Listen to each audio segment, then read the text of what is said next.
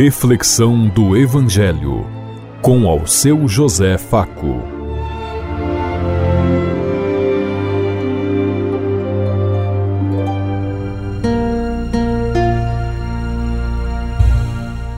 Paz e bem a todos os ouvintes da Rádio Construtiva e todas as emissoras em sintonia conosco e o povo que nos ouve.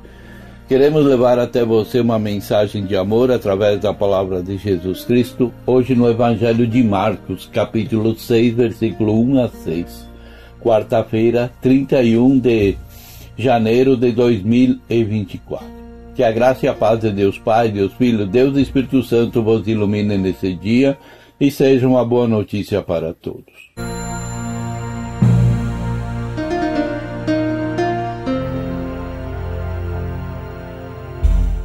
O Senhor esteja conosco, Ele está no meio de nós. Proclamação do Evangelho de Jesus Cristo, narrado por São Marcos. Glória a vós, Senhor. Naquele tempo, Jesus foi a Nazaré, sua terra, e seus discípulos o acompanharam. Quando chegou o sábado, começou a ensinar na sinagoga. Muitos que o escutavam ficavam admirados e diziam: De onde Recebeu ele tudo isso? Como conseguiu tanta sabedoria? E esses grandes milagres que são realizados por suas mãos? Este homem não é o carpinteiro, filho de Maria, irmão de Tiago, de Gessé, de Judas e de Simão? Sua, suas irmãs não moram aqui conosco? E ficaram escandalizados por causa dele. Jesus lhes disse: Um profeta só é estimado em sua não é estimado em sua própria pátria, entre entre os seus familiares. E ali não pôde fazer milagre algum. Apenas curou alguns doentes, impondo-lhes as mãos e admirou-se com a falta de fé deles. Jesus percorria os povoados da redondeza, ensinando. Palavra da salvação. Glória a vós, Senhor.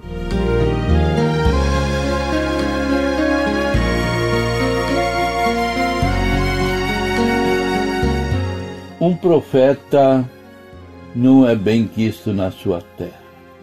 Um profeta leva sempre uma mensagem de esperança. Por outro lado, a sua palavra deve ser necessariamente incômoda. O profeta é aquele que anuncia situações de injustiça, que questiona, que interpela, que convida à mudança e à novidade. Frequentemente nós somos reticentes às mudanças atolamo-nos em velhos hábitos e desculpamo-nos a nossa passividade apoiando-nos em doutrinas e regras que determinamos serem as verdades e deixamos de lado o fundamento do cristão que é a palavra de Deus.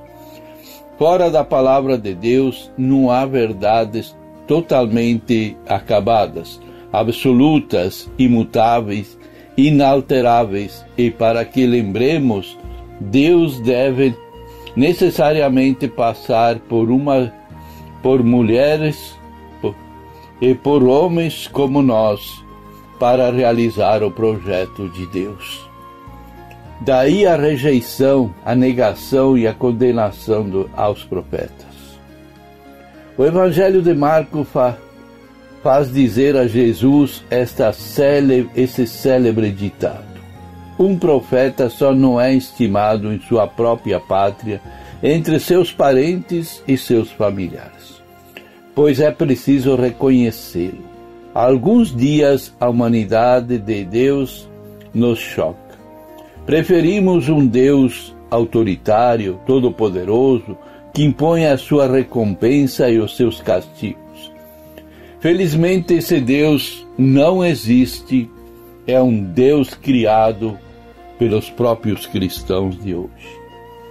Como discernir o verdadeiro do falso profeta?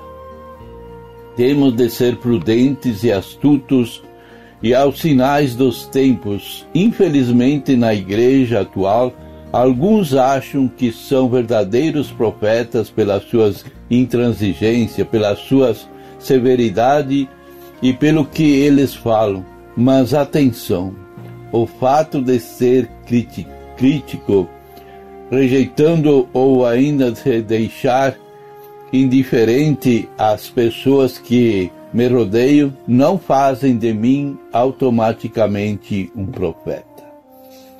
A palavra que eu levo deve ser uma boa notícia, uma palavra que liberta, que salva e que dá esperança. E é por isso que o verdadeiro profeta não são sempre aqueles que nos que nós pensamos. Eles são dificilmente apoiados pelas instituições e pelo sistema e sobretudo pela igreja. Pois a igreja, ela também não gosta de que de quem incomoda, não gosta de mudança, de novidade, e os profetas são frequentemente suspeitos. O teólogo francês Rines Livres escreve: Quando queremos nos desfazer de um profeta, é habitual tratá-lo de, de anormal, de atípico e mesmo de estrangeiro, que permite distanciá-lo da, e mesmo fazê-lo desaparecer. Não gostamos da pessoa que tem um discurso diferente e convencional. Ele incomoda, ele faz sair da monotonia de sempre e isso as pessoas não gostam. O verdadeiro profeta hoje deve necessariamente ter a linguagem das mulheres e dos homens de hoje como contrário, ele deixará indiferentes as pessoas mais vulneráveis da sociedade, que são os pobres, os pequenos, os desprezados, os feridos da vida, os estrangeiros, a viúva e o órfão. A sua palavra deve denunciar a injustiça que sofre e lhes permite de ter uma esperança. Pode ser que o verdadeiro profeta não seja católico nem mesmo cristão. A sua pertença é uma confissão particular e não tem nenhuma importância. O profeta é aquele que restaura a justiça, que devolve a dignidade aos excluídos e aos feridos da vida e que faz esperança e que traz esperança no mundo melhor para todos. E Jesus não pôde fazer milagres em Nazaré. Correu o risco de nos surpreender. Nós temos lá a prova de que um milagre não é uma posse de um passe de mágica ou um prodígio que virá, vira as leis da natureza. O milagre é um sinal que fala da proximidade daquele que fez com quem fez e quem vê. O que significa que para que o milagre para que o milagre ou sinal possa se realizar é preciso uma interação, uma relação, uma fé, uma confiança entre quem a dá e quem a recebe. Senão, nem a palavra, nem o sinal poderão produzir seus frutos. Se isso for verdadeiro, no tempo de Jesus, assim também continua sendo hoje para cada um de nós.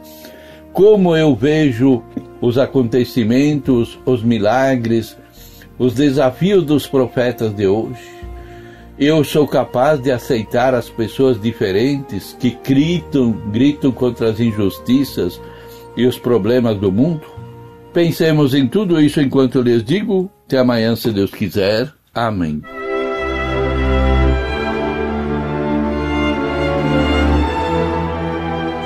Você ouviu Reflexão do Evangelho com ao seu José Faco.